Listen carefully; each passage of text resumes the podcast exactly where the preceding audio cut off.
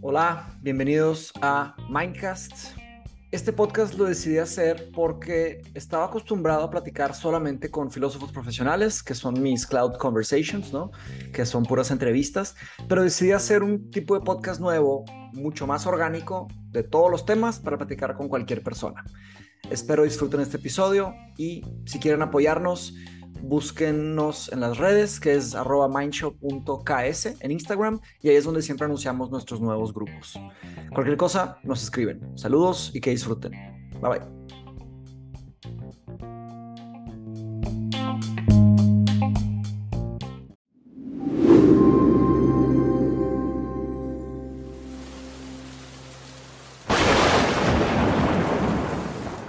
Mi estimado Erasmo Marín Villegas, bienvenido a Mindcast.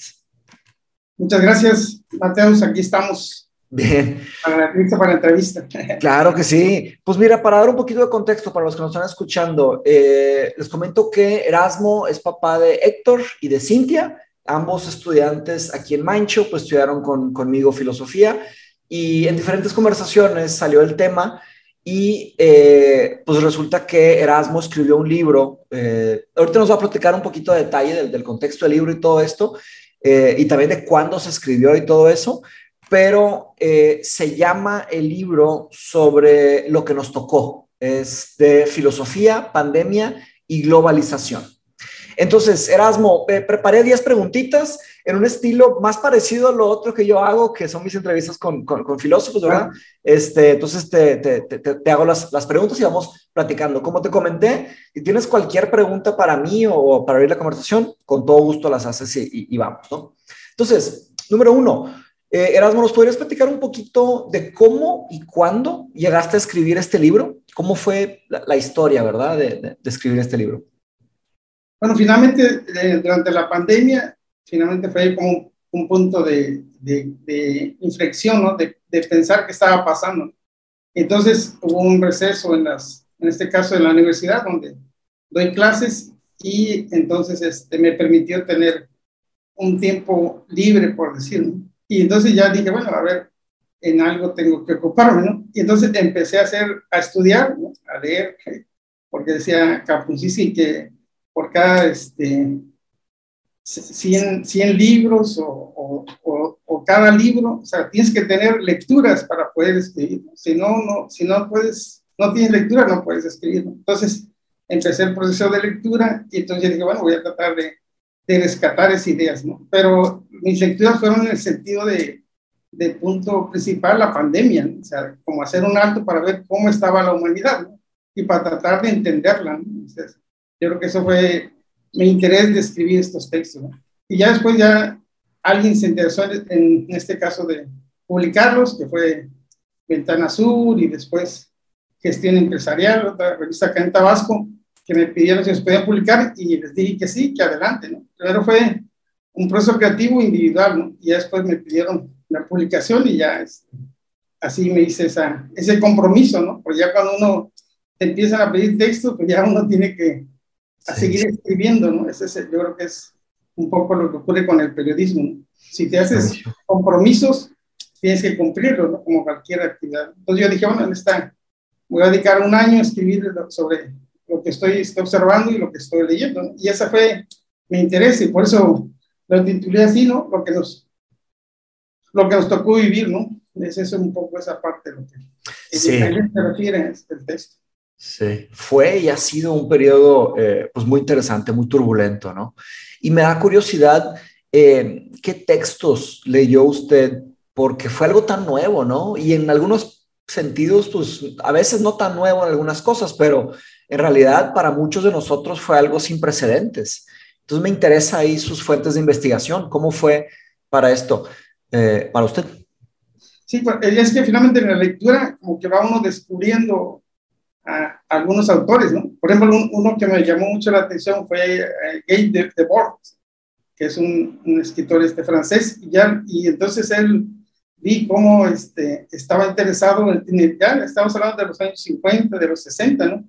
Del sí. problema que venía sobre el espectáculo, ¿no? Y el, tiempo, el tiempo libre, entonces ahí, él, ahí me detuve en ese, primer texto. Y entonces fue la reflexión que, que se da, ¿no? Dice que fue el 68, ¿no? Dice el inicio de la revolución o la conclusión de la revolución, ¿no? Sí. Entonces, entonces dice, bueno, entonces ahí él explica, ¿no? Y cómo, y sobre todo me llama la atención que es un, un teórico práctico, ¿no? Entonces, él, o por ejemplo, ir a, a la iglesia de Nostradamus, ¿no? con un mitin y decir, este, Dios ha muerto, ¿no? Ellos vestidos de monje, ¿no? Cuando eran todavía este, letristas que se hacían llamar movimiento, después ya fueron los citacionistas, ¿no? Entonces, en esa era como decir, este, reflexiones, sociedad, ¿no? Pero en, en una actitud así, este, de provocación, por decirlo, ¿no? O también ahí vi como después ese mismo movimiento fue Charles Chaplin, ¿no? En 1952 Chaplin. estaba en la mejor este, época de, del cine de Estados Unidos. Y entonces ellos le fueron a gritar, ¿no? Ahí ese mismo grupo se, en el que estaba De Boer, y le dijeron, oye, este, ya no, te, ya no estás identificado con las causas sociales, ya eres parte de la burguesía. O sea, decirle eso a Chaplin. Y, y entonces, mientras a Chaplin no lo querían, en este caso un grupo de intelectuales en, en París, en Estados, en Estados Unidos también lo investigaban, porque supuestamente era parte del, del, comunismo, ¿no? de la propagación de las ideas comunistas. ¿no? O sea, cómo se sintió en, entre las dos aguas, seguramente Charles Chaplin. Y por eso él decía, siempre decía, oye, yo soy ciudadano del mundo, ¿no? O sea, en, en su defensa que siempre sea Charles Chaplin, yo soy ciudadano del mundo, o sea, no, no me pongan etiquetas, ¿no? Entonces mi, mi trabajo es la parte artística, ¿no? Entonces ahí yo creo que como esa salida para tratar de explicar cuál era su forma de pensar de Charles Chaplin, yo creo que fue importante, ¿no? Y también este, este mismo grupo, en este de Boer también vi cómo hicieron esa parte, hizo su película, ¿no? Aullidos, Aullidos de Sade, ¿no? O sea, en ese mismo 1952, una película donde, irreverente, por decirlo, ¿no? porque es solamente una, un, en la pantalla proyectada en blancos y en negros, ¿no? Cuando aparecían los blancos, aparecía una voz en off, ¿no? y hablando del amor, hablando del derecho civil, hablando de, de la sociedad, ¿no? Desaparecía el, el, fondo blanco y aparecía un fondo negro, ¿no? Y el fondo negro era el silencio, ¿no? Y entonces ahí era, el, ahora sí que el aullido del público, ¿no? De los espectadores, ¿no? Tratando, oye, ¿por qué hay una interrupción, ¿no? ¿Por qué se interrumpe la película, ¿no? Entonces, otra vez, otra vez, de Bor como que se cuestiona, ¿no? y a la sociedad de que debe de, de pensar, ¿no? De manera diferente. ¿no? Porque entonces, de sus cuestiones que me llamó la atención, es que él dice esa parte, ¿no? Dice, bueno, lo que no se dan cuenta es que se están apropiando del tiempo libre, ¿no? El capitalismo se está apropiando del, del tiempo libre. ¿no? Ya tienen resuelto las ocho horas de trabajo, ¿no? Las ocho horas de dormir, ¿no? Entonces, sí. les quedan libres ocho horas, ¿no? Entonces, sí. en esas ocho horas eh, decía De vos, se están apropiando de, del tiempo libre y el tiempo libre debe ser para pensar también, no, no solamente para este, entretener ni para dedicarme al espectáculo. ¿no? Entonces, reflexionar. Sí. Para reflexionar, decía ese, la dominación del capitalismo a través del control, supervisión de la vida cotidiana. Sí, ya de una manera, a los obreros ya los tenían este, sí. También, los supervisados durante ocho horas, ¿no? Pero ahora, ¿qué hace su familia? ¿no? Entonces, entonces él estaba en contra del individuo pasivo, del individuo que no, que no quiere cooperar, ¿no? Entonces ya no, vamos a mover ese tiempo libre, ¿no? Entonces por eso después hizo su libro La Sociedad del Espectáculo. ¿no? Sí. Entonces, una pregunta, Rasbo. Entonces, ¿cómo, cómo evoluciona para usted eh, la sociedad de consumo a partir del espectáculo y el, y entretenimiento? ¿Cómo se va desarrollando? finalmente yo creo que, que tiene que ver, esa, bueno, ya dijimos que Debord eh, platica esa parte, ¿no? Hay que apropiarse del tiempo libre, ¿no? Y también, en este caso, eh, hay otro autor también casi, también este es italiano, se llama Alessandro Barico, Barico se llama, él hizo un libro que se llamaba este, Los Bárbaros, ¿no? Entonces, o, la sociedad de la mutación, y ahí explica eso, desde cómo se fue, llevando el consumo, todo lo, que era de alguna manera este, importante para la sociedad. ¿no? Él dice, cuando llegaron los norteamericanos a Italia, eh, el ejército vio que eh, los italianos er, eran, les gustaba el vino, ¿no? se reunían, se tomaban su vino, vino tinto, vino blanco, y hacían una gran fiesta, una gran reverencia, ¿no? Entonces dice, cuando llegan los norteamericanos, se, se, llevan ese, ese gusto por el vino y se lo llevan a Hollywood. O sea, y casualmente las siembras las hacen en Los Ángeles, ¿no? Toda esa parte de España. Y siembran vino. Dice, bueno, entonces vamos a crear un vino para los norteamericanos. Y entonces empezaron a crear vino popular. Y entonces ya no solamente era vino para estar una noche romántica, una noche con amigos, sino era vino como si fuera una Coca-Cola o si fuera un brandy, ¿no? Entonces era un vino. Y así se, y entonces y se, vendía a los americanos. ¿eh? Se lo venden, y Norteamérica se lo vende a Norteamérica primero, ¿no? Sí. Y después, casualmente, como tenía tanto éxito y había insuficiencia, la propia Europa empieza a crear vinos de Hollywood para venderle a Estados Unidos, para atender ese mercado. Entonces, ¿cómo eh, termina esa parte? También, otra parte, entra también la parte de el propio este, Humberto Eco dice, son como ejemplo, ¿no? Humberto Eco también en, en, Italia se crea un perfume así eh, exquisito para damas, ¿no? Y con un alto precio, ¿no? Entonces lo, lo mandan a un, una tienda, ¿no? Y después se dan cuenta que los que están comprando ese, ese, ese perfume no son la aristocracia, en este caso italiana, sino que son las secretarias, las ejecutivas, que hacen su ahorro para comprar ese, producto, ¿no? Entonces dice, bueno, algo está pasando en la sociedad, ¿no? O sea, ya no hay ni siquiera un perfume tan caro para... Es exclusivo, ¿no? Y también ese mismo autor hace la, la, referencia que dice que un día se sienta, estaba un, un estudio, de una, un encuentro de intelectuales, y entonces que, que, eran música clásica, teatro, pues, este, lecturas, ¿no? Un grupo así, ¿no? De la, y entonces dice, bueno, entonces la entrada de, de, ahí del recinto puso unos cómics norteamericanos, entonces, y, se sentó a observar. Y entonces ya, desde donde estaba observando, vio que este, los que estaban llevándose las revistas son que los intelectuales también estaban leyendo cómics, los intelectuales digitales también estaban leyendo cómics. Entonces, es como la transformación de la sociedad, ¿no? de, de, cómo se va haciendo este, la parte de, de, la integración. Y él, en este caso, Alejandro Barico dice que es la mutación, ¿no? Cómo se está haciendo la mutación, mutación. Eh, a través de la nueva, en los años 60, 70, de la nueva sociedad. Entonces él dice, es como si fuera la muralla china, dice la muralla china, se construyó durante dos siglos para que no traigan los bárbaros. Sí. Al final, como los bárbaros traían eh, caballos, pues entraban y, y, y, entraban a China, ¿no? Pero los, los, los, los chinos querían que, no querían comercializar con los bárbaros, tampoco los podían dominar, solamente que era como una barrera este, simbólica, ¿no? Sí. simbólica para decir pertenecemos a China, ¿no? pero finalmente no, no, no, sirvió para nada. Entonces, es, él habla por de esa mutación que estamos sufriendo, ¿no? que finalmente las fronteras son porosas, ¿no? Entonces, los, los que han abierto, también lo hace Bowman, dice, lo que han abierto eso son los medios de comunicación. Los medios de comunicación abrieron toda la sociedad.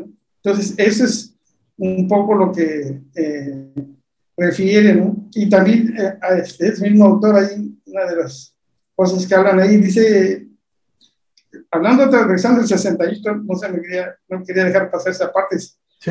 ¿Por qué protestan? Dice, ¿por qué protestan o de qué se quejan los estudiantes parisinos, dice, tienen libros, pantalones vaqueros, whisky, pelo largo, mm. coches, dice, ¿no? Si quieren ser comunistas, que les aproveches, luego no se quejen, ¿no? Ya no sé cómo, finalmente, en este caso se refería a Francia, ¿no? Pero cada Polonia, Yugoslavia, México, pues tuvieron su propio 68, ¿no? Pero en el caso de, de, de, de París es esa parte, ¿no? Entonces ahí va transcurriendo la, la sociedad y, y, ya después ya el propio Giovanni Sartori, ¿no? con su Homo Videns, el propio Bauman con globalización, ¿no? Va, van diciendo cómo se va volviendo la sociedad este, una sola en el mundo. O sea, finalmente un, alguien decía, si yo estoy a lo mejor en Chiapas, puede tener un iPhone, ese mismo iPhone lo puede tener alguien que está en Nueva York. Sí. Con, a veces consumiendo los mismos contenidos, ¿no? O sea, no hay una diferencia ya de, en cuanto a Excesos de contenido. Pues ya se van así, este, de una manera se va volviendo por y todos van incorporando desde esa parte. Y ya que finalmente da como la, hacia la parte última, pues es Manuel Caster, que es un escritor español, y también Chomsky, ¿no? Que creo que es un poco Chomsky y Castell dicen, bueno, lo que está pasando es que los medios de información o medios de comunicación los están apropiando los capitalistas, ¿no? El, gremio capitalista se ha apropiado de los medios de comunicación y de la distribución de medios, ¿no? Entonces yo todavía me acuerdo que antes de que me hiciera Google o se hiciera fuerte, había muchos buscadores, ¿no? Me tocó todavía buscar muchos buscadores. Después de Google se apropió de todos los, de todo el sistema de, búsqueda, ¿no? Entonces, entonces se, se, crea un gran imperio de búsqueda mundial. Entonces a eso se refiere Manuel Caster y también este, que, que, se van apropiando, ¿no? Se van apropiando desde la sociedad de medios de comunicación, funciona de acuerdo a una lógica empresarial, ¿no? O sea, nunca en una lógica social, ¿no? Siempre en una lógica lo que deja, ¿no? Lo que deja dinero. Entonces, si, la vez pasada hicimos un estudio de, de cuáles son los, los comerciales que están pasando actualmente en, en televisión eh, abierta y vimos que todos son de marcas norteamericanas, los perfumes, las, carros. Los, cigarros, bueno, en este caso, si hablamos de México, pues, ¿qué se promocionan? Se promocionan Amazon, Mercado Libre, o sea, lo que estamos viendo actualmente todos los perfumes, jabones, para limpieza, todos son marcas norteamericanas ¿no? y que finalmente se, se, están, no solamente son dueños, ese es lo paradójico, no solamente son dueños del medio de distribución de la información, sino también son dueños de las empresas, ¿no? O sea, es, de las empresas. De las empresas que, que va y, y, casualmente si va uno al supermercado, lo primero que choca uno son con esos productos, ¿no? Entonces tienen, sí, por todo dominado toda la, la distribución. Entonces, e, ese sentido capitalista de contenidos es lo que nos invadió. ¿no? En el caso de México, por ejemplo, cuando era presidente Miguel Alemán, había una disyuntiva, decían, estaban en, en las conversaciones de qué tipo de concesión debería de tener México. Y presentaron dos disyuntivas, una como la BBC de Londres, ¿no?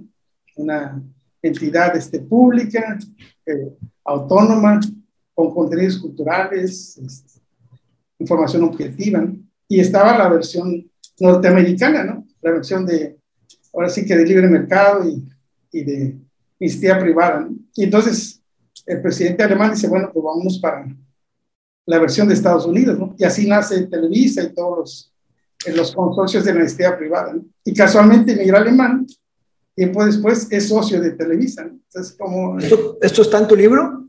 Sí.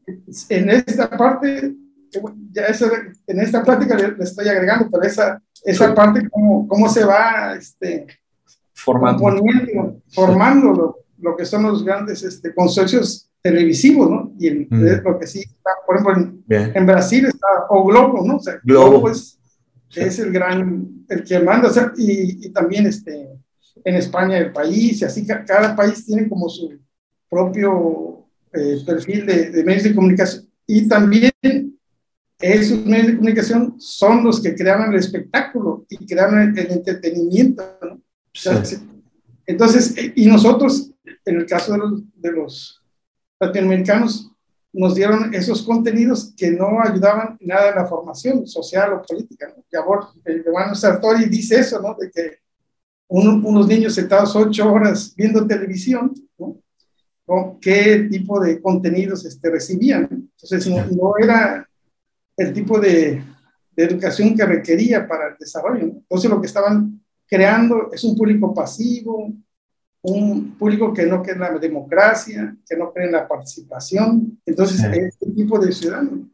Y, y decía eh, Sartori, bueno, también en, en tercia, en, tienes estás ante una televisión en los años 80, 90, y había 500 posibilidades, tenías televisión por paga, creo 500 canales disponibles, ¿no? O sea, ¿qué haces con eso? No, no te los acabas nunca. No te acabas nunca, pero, pero ese, ¿y quiénes controlaban esos 500 canales? También era Un poco, casi todos esos, este caso, Castell y Chomsky, eso es lo que dice, cómo se ha ido concentrando la información, concentran la información, la propaganda, en este, el consumismo, concentran la ideología, ¿no? Entonces, pertenecen a una capitalista netamente, ¿no? Entonces, eso es lo que en este caso, y no hay participación ciudadana. ¿no? Los ciudadanos no participan en la, la, creación de contenidos, ¿no? O si participan, tiene muy poca repercusión social. ¿no? Sí, se acaban transformando en algo muy, muy pasivo. Muy interesante. Eh, continuando un poquito, en, y hablando de América Latina, ¿no? en uno de sus ensayos, usted se refiere al desarrollo de América Latina de los últimos 50 años. ¿Qué fue lo que encontró en este recorrido histórico? ¿no? O sea, ya llevando el enfoque un poco más a, a América Latina en sí. Sí, bueno, en el caso de, de América Latina, yo en, los años 80 había leído ese de las zonas abiertas de América Latina, ¿no? De, Eduardo Galeano. Después ya me encontré un libro que se llamaba, este, decía, era como ir encontrando libros, ¿no? Sí. Que se llama Saqueo del Oro, Plata y Cobre, Explotación Minera, ¿no? Que era un poco, perdón, ese fue un poco lo que, perdón. El libro más bien que me, que me encontré fue uno de, de Andy Robinson. Andy Robinson escribió uno que, que, se llama Oro, Petróleo y, Aguacate, las nuevas venas abiertas de América Latina. Así sea. Eso es, Andy Robinson es un periodista de Inglaterra. Entonces él, hace, vuelve a hacer ese recorrido que hizo, este, que había hecho antes este, con las venas abiertas, Eduardo Galeano, él las vuelve a recorrer. Y que encuentra, ¿no? Acuérdense, con Eduardo Galeano, pues nos habló, es un libro, yo creo que en los años 70 era como si traías, tenías que traer una gorrita del Che Guevara y el libro de Las Venas Abiertas, ¿no? Era un, un, un libro indispensable para los que querían un cambio social. ¿no? Y entonces, en ese libro, pues es una, una crónica de, de cómo América Latina fue saqueada primero por los europeos, ¿no? En este caso España, Portugal, y después por los norteamericanos, ¿no? Entonces ahí explican cómo fue un saqueo de minas, cuestiones agropecuarias, las cuestiones de, de, de, de, servicios, ¿no? De control de los trenes y de la electricidad, ¿no? Entonces, esos, y después, después, este, tiempo después ya, bueno, ya checamos cómo llegaron todos lo que son los gobiernos este, militares, ¿no? Augusto Pinochet, Videla, Hugo Barzal, Somoza, todos esos que controlaron a, América Latina. Libro también digo que como después, en esa evolución que tuvo América Latina, llegaron los Chicago Boys, ¿no?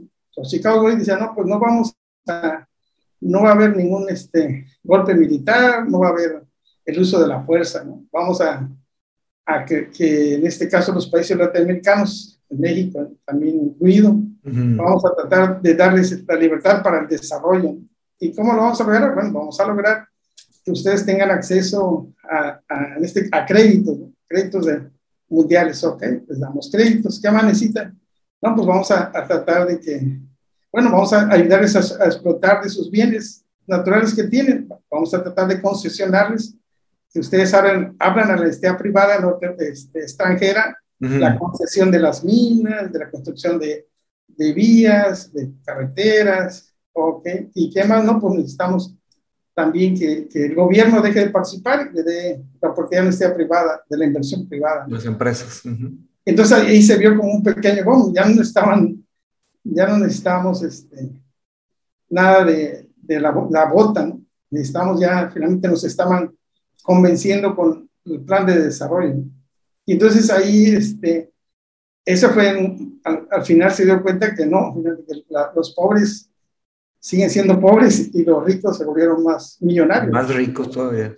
Entonces, eh, eh, en el caso de Andy Robinson, lo que a mí me llamó la atención, él, que, él, él dice cómo este, ahora los que están invadiendo América Latina son los chinos.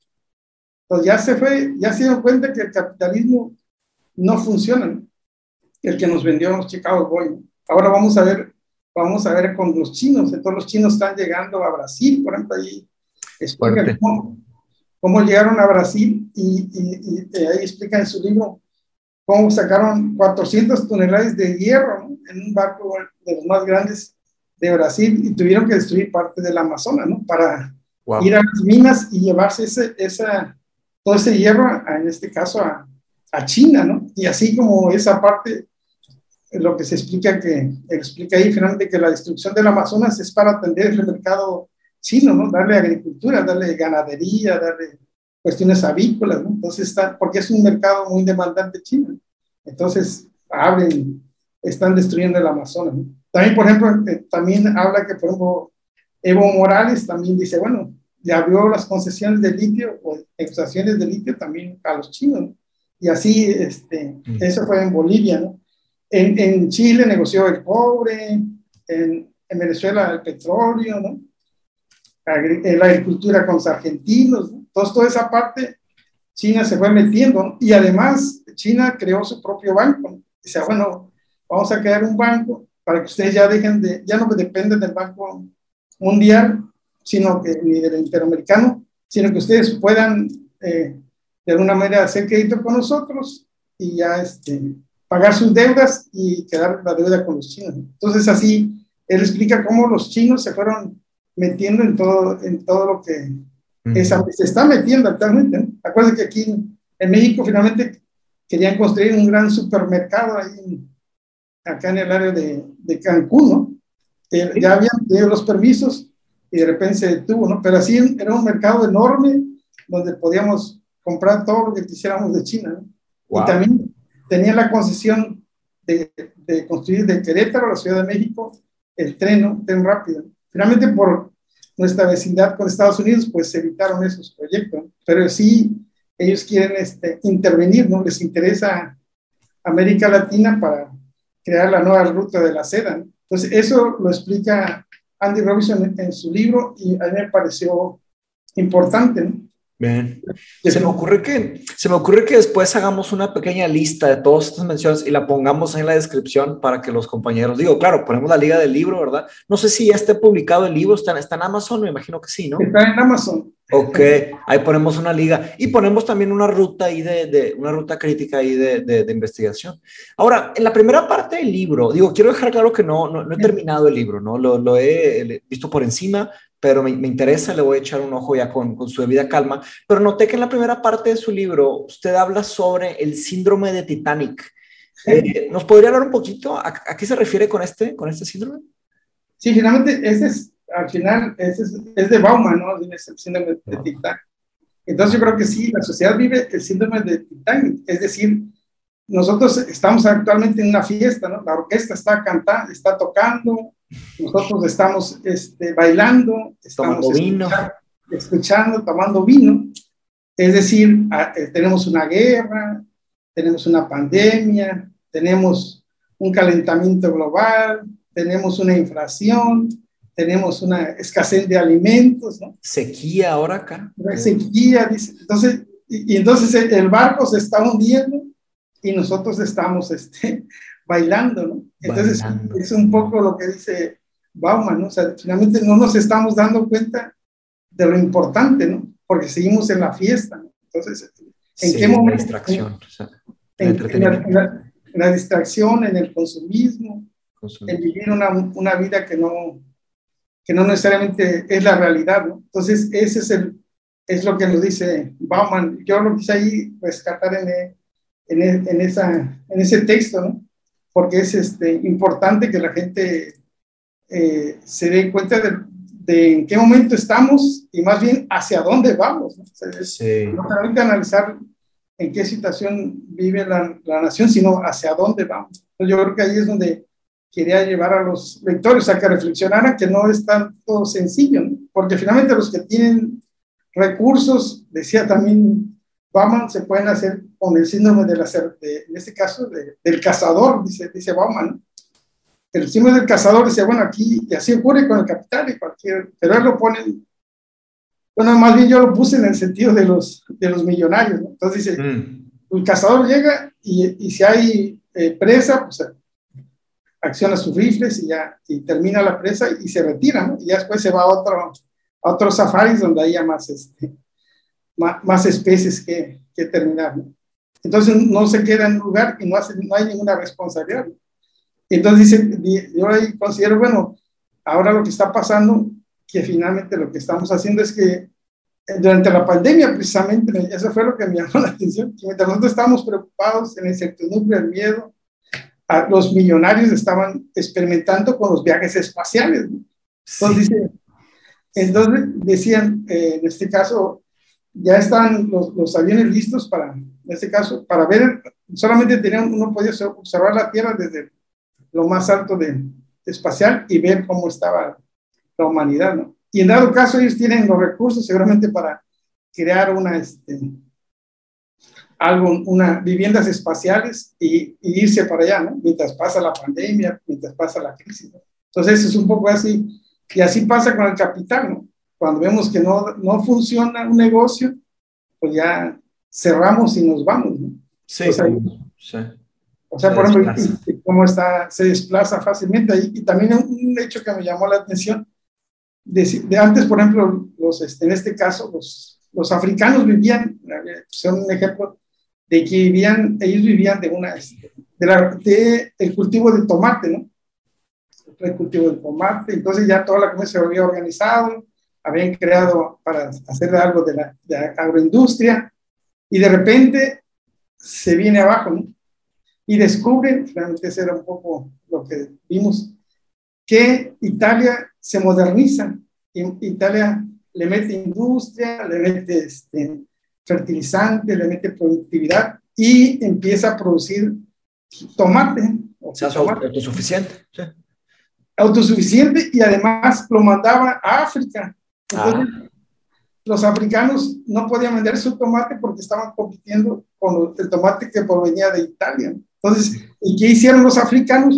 Tuvieron que emigrar a Canadá, digo, en este caso a Italia, a ser otra vez no sé, bueno, trabajadores o esclavos, de esas, de, de, el cultivo de tomate, ¿no? O sea, como... Sí, se voltea, sí, se, voltea todo. Entonces, eso es un poco lo que también en este libro lo, lo, lo señalo, ¿no? Como esos elementos que, que pueden pasar desapercibidos, pero está cambiando, la sociedad está cambiando y no estamos viendo qué está ocurriendo. Entonces, ahí se explica la migración, ¿no? Porque la migración de Latinoamérica, se explica. Estados Unidos está de alguna manera subsidiando a los productores de, de grano eh, con tecnología, fertilizantes, distribución. Y en cambio, en Latinoamérica, pues no tienen un campesino, pues está a la venia de Dios, ¿no? Entonces, ahora vamos, ¿Cómo vamos competir? ¿Cómo competir? O sea, porque dice, y si nos llega la sequía, peor tantito, ¿no? Entonces ahí es una explicación de cómo pues tenemos que ir a buscar el trabajo, ¿no? Todos los latinoamericanos pues, tienen que ir a Estados Unidos a, a Latinoamérica. Pero decía Carlos Fuentes, la, esa viene la venganza de los mexicanos, decía Carlos Fuentes en su momento, decía, no hay problema, dice, decía, este, ahorita los mexicanos pues estamos siempre a, a las órdenes de Estados Unidos, pero lo que no han visto que estamos invadiendo Estados Unidos de mexicanos.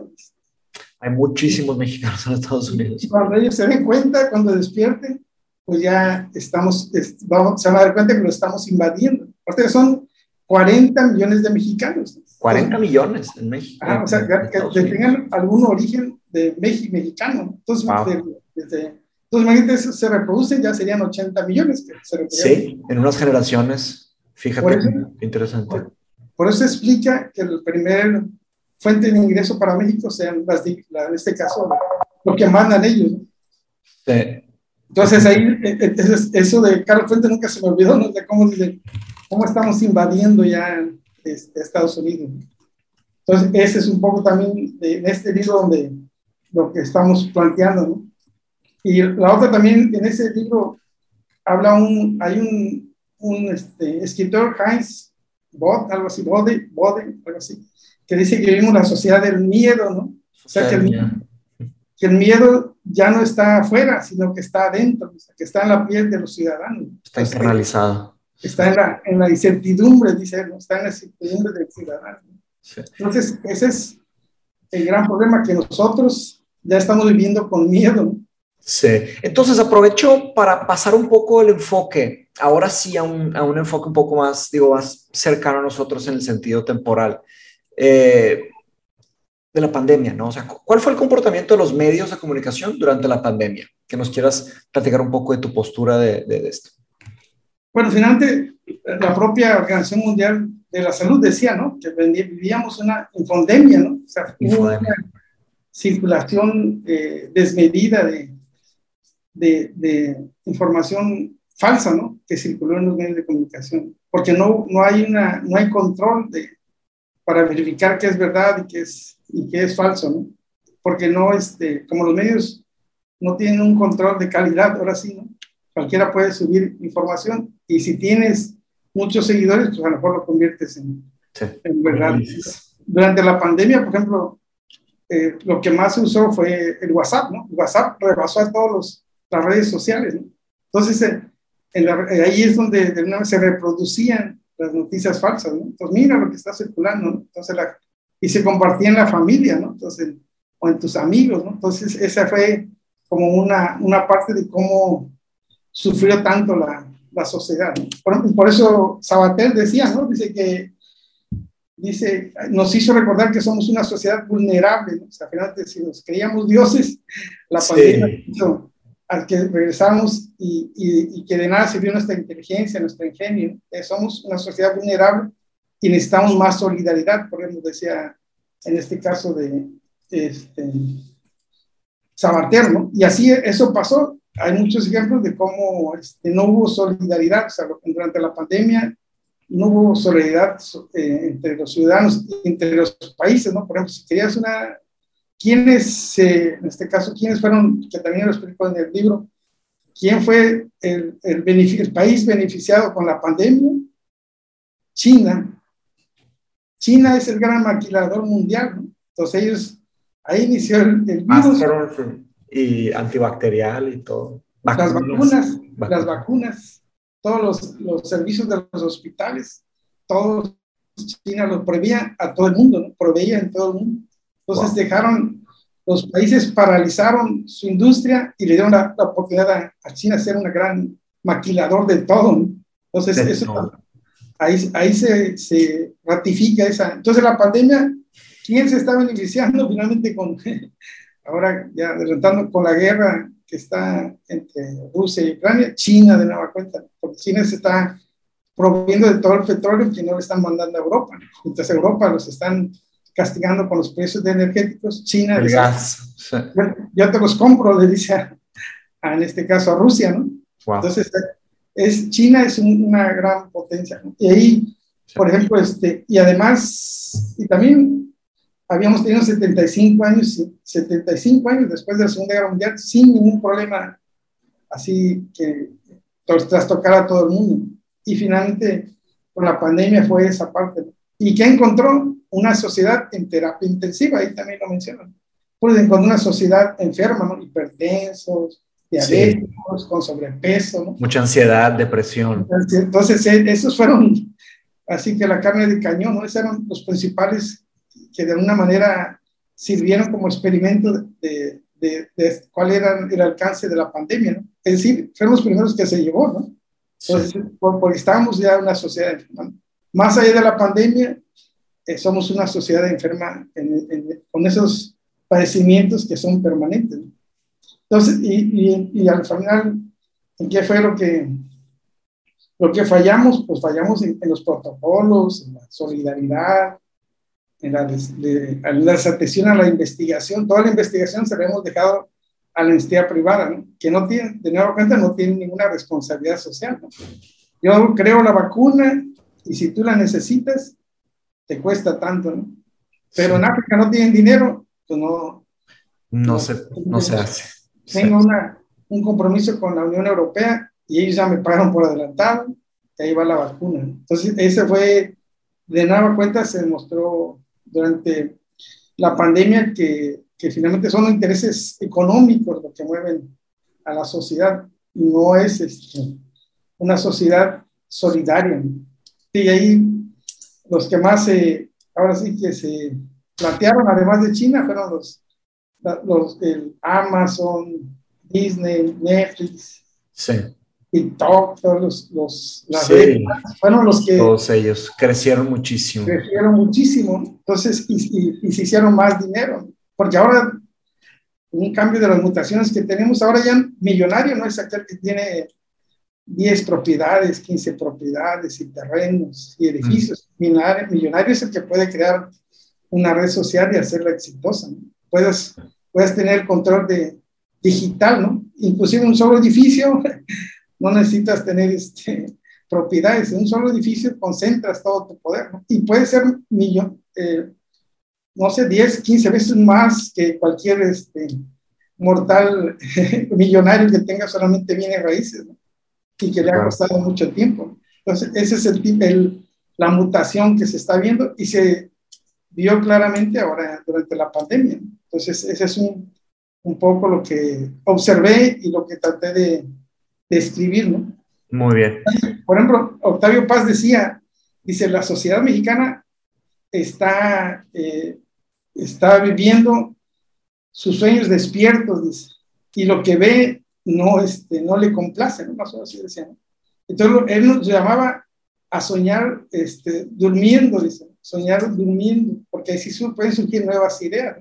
Por si nosotros solamente vemos la realidad y no, es, no surge nuevas ideas porque la repetimos. No nos imaginamos algo mejor.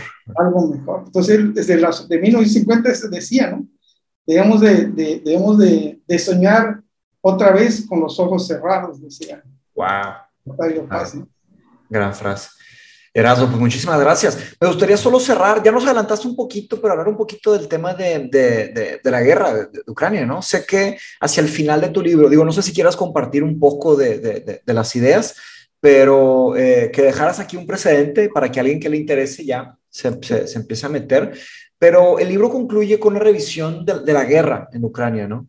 Y desde su perspectiva, ¿cuál es la situación actual en, en este conflicto? Que pudiera darnos unas palabras sí, finalmente es lo, lo, mismo, casi, ahora sí que con lo que iniciamos, estamos viviendo una sociedad pasiva, ¿no? O sea, mientras seguramente algunos este, están dando la vida en esa guerra en Ucrania, nosotros estamos, este, seguimos en la diversión, ¿no? En la fiesta del Titanic. Los, los, espectáculos ahora en el regreso se han, finalmente se han, este, ya están estadios llenos, la, los este, de béisbol, de básquetbol, no sé, cualquier de espectáculos, cualquiera, ya, sea, que se están viendo muchas fiestas, y, y, en cambio allá están, se están dando, este, ahora sí están aportando los, los muertos, o sea, finalmente, sin que nosotros nos estemos dando cuenta, por ejemplo, cuántos ya migrantes eh, existen, ya están viviendo ya en, en Alemania, ¿no? O sea, todos estaban diciendo que son como 5 millones de, de migrantes ya ucranianos buscando espacio de vivir allá en, en, este, en Alemania. Entonces, esa gran migración que no se está viendo, ¿no? ¿Cómo se va a resolver? ¿Cómo se va a resolver esa gran migración? Pero porque finalmente lo que está también ahí en el libro, lo, lo, que le están dando importante ahora es a la creación de armas. Yo tengo unas armas, me puede servir esa, esa guerra para experimentarla, ¿no? Ahora sí que en vivo, ¿no?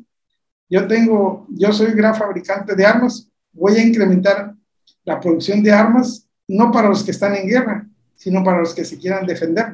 Entonces, oye, tú no estás en guerra, pero eh, la OTAN puede necesitar, ¿no? Pero ya el miedo, es la economía del miedo también, ¿no? O sea, se van protegiendo y... vamos a darte, te puedo dar un crédito para darte, venderte unas pequeñas armas, ¿no? Y vean, y le pueden mostrar, mostrar como catálogo, ve cómo funciona ahí en, en Ucrania, ¿no? Ah, Suena interesante. Entonces, esa guerra armamentista también se, está, se va a recrudecer, ¿no? Y la otra que también señalo, la herida de, que tiene la URSS de cómo, cómo se desvaneció la URSS, ¿no? Cómo, dice, en ese caso, es lo que está, la, Putin está diciéndose, cómo se desvaneció la URSS y no metimos ni las manos, ¿no? O sea, los países al final se fueron independizando de, de, de la URSS y solamente quedó la Rusia. Pero nosotros no, pudimos intervenir porque Rusia estaba en crisis, en ese caso, la Rusia estaba en crisis y fue dando la oportunidad para que de una manera el capitalismo se fuera apropiando de esas, este, de esas naciones, ¿no? Bueno, finalmente con la creación de, de la Unión Europea. Que pareciera que la Unión Europea era la gran solución y vemos que en este momento está paralizada, ¿no? Eh, no, no está interviniendo, en este caso las organizaciones, y tampoco los ciudadanos, o sea, los ciudadanos, como todo, ¿no? En un principio de la guerra hubo, hubieron algunas manifestaciones en la sociedad, algunos capitales del mundo salían a manifestarse en contra de la guerra. pasa el tiempo y como que nos acostumbramos. Se normaliza. Se normaliza y ya nadie se está manifestando. Entonces están dejando que a lo mejor que las diplomacias, el armamentismo triunfen y, y, a los ciudadanos han dejado de lado. Entonces, ¿cómo retomar otra vez la, la, la importancia del ciudadano? Y cómo, en este caso, eh, regresando al inicio, cómo ser, apropiarnos del tiempo libre, que el tiempo libre sea para la reflexión y la organización de, las, de los ciudadanos, cómo debemos de organizarnos, porque este es un, la, la pandemia, en este caso la guerra de Ucrania, es una reflexión, o sea, la crisis es una reflexión, entonces, ¿hacia dónde vamos? Eso es lo que tenemos que pensar, ¿no? Entonces, ya es, y no hay una solución, no podemos este, pensar en el comunismo, en el socialismo y tampoco pensar en el capitalismo, ¿no? ¿Qué, ¿Cuál es la ruta, no? ¿Cuál es la, ruta? Sí, es una pregunta abierta. Es lo que no sabemos cuál es la ruta a seguir. Debemos de seguir, en este caso, a través de la filosofía, sociología, antropología, seguirle buscando, ¿no? Seguirle buscando. Seguir buscando, seguir entendiendo, estoy de acuerdo. Nuevas ideas para buscarle una solución a esto que estamos pasando. Entonces yo creo que finalmente ahí debemos de encontrar, ¿no? Porque si le damos la responsabilidad a un gobierno, pues se va al final tomar partido, ¿no? Entonces tienen que ser los ciudadanos, ¿no? Y los ciudadanos que están. Estaba yo leyendo, por ejemplo, en, en Francia, menos, casi, ¿no? Menos del 50% de los franceses han salido a votar. Es decir, que ni siquiera el país de, la, de, la, democracia ha funcionado. Si ni ahí salen a votar. Entonces, entonces ¿qué está pasando en la humanidad? Eso, a eso se refiere. Mi libro, eso, eso más bien es una reflexión de lo que los, nos tocó vivir, ¿no? Y nos está tocando vivir. Ese es un poco para que veamos y no nos el contexto y la historia, ¿no?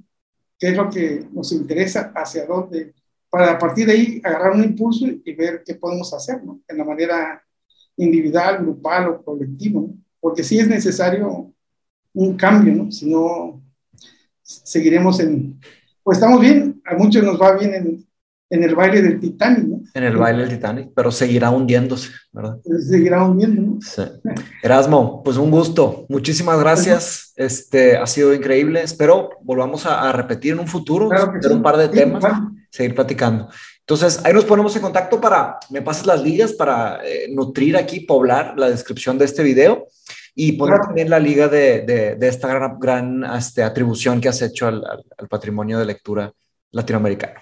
Sí, Muchas gracias. Hasta luego, hasta luego. Te mando un fuerte abrazo, hermano. Un abrazo. Hasta luego. Mucho. Bye bye. Gracias por tu tiempo. Dale. Hasta luego. Gusto.